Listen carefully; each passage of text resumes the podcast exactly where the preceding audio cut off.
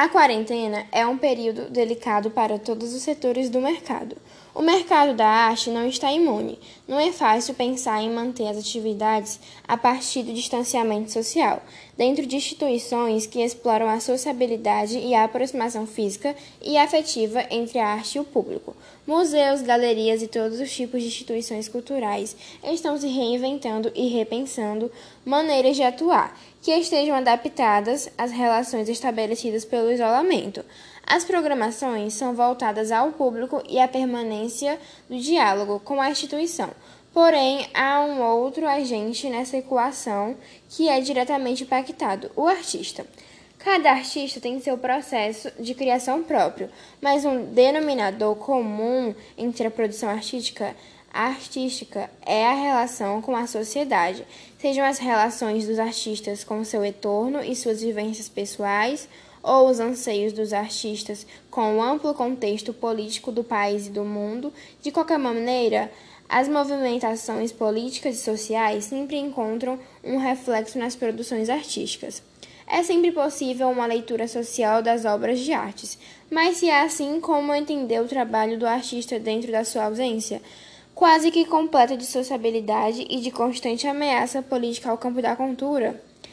Há, por parte de alguns, a esperança de que grandes obras sejam produzidas e representadas os desafios de todos os recentes acontecimentos. Por outro lado, profissionais como Joachim Voss, diretor da Pinacoteca de São Paulo, entendam que essa esperança é pautada em uma visão romântica da arte. Não se pode esperar que os artistas produzam, mas em momentos de declínio nos incentivos públicos à produção artística, se a arte se mantém mesmo em momentos difíceis.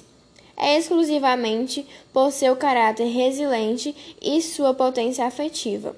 Recentes demonstrações da resistência puderam ser vistas através de projetos que buscam pensar e incentivar os artistas a partir das suas obras feitas no período de quarentena. Segundo a Organização Mundial da Saúde, a arte influencia nossa saúde física e mental. Ela ajuda a lidar com tristezas, alivia a sensação de solidão e diminui, e diminui, e diminui os níveis de estresse. A arte A arte, em todos os sentidos, é uma forma de expressar seus sonhos, desejos, medos e vontades. Aproveitar a quarentena com filhos, primos, tios em casa e conhecê-los melhor é uma ótima forma de usar esse tempo de convivência e ficar ainda mais próximo da família e de amigos. O papel da arte na pandemia é algo que pode contribuir para um melhor estado espiritual durante a pandemia e a arte.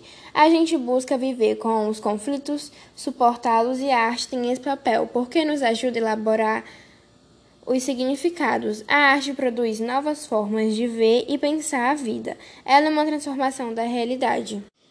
A arte pode melhorar nosso estado emocional nesse período de isolamento social. Se tratando do ponto de vista psicológico, a atividade física promove a autoestima e pode amenizar o estresse e a ansiedade, que certamente se intensificam em situações de crise. Eu, por exemplo, vivenciei vários tipos de artes na pandemia e na quarentena, como ainda vivencio. As artes cênicas, como filmes e séries, artes digitais, como ilustrações, edição de fotos, pinturas digitais, autorretrato, entre outros. Outra arte que estou utilizando muito é a da escrita, seja a leitura de livros ou criação de produções de texto. Um dos motivos da saúde mental dos jovens e dos adultos na quarentena é o isolamento social, o medo, a incerteza com o futuro, mudança no ritmo das relações sociais. Esses e outros fatores podem culminar em transtornos como depressão e ansiedade, ou mesmo em brigas, divórcios e separações, etc. Como preservar a saúde mental nesses momentos críticos é um apoiar um ao outro e se ajudar com isso.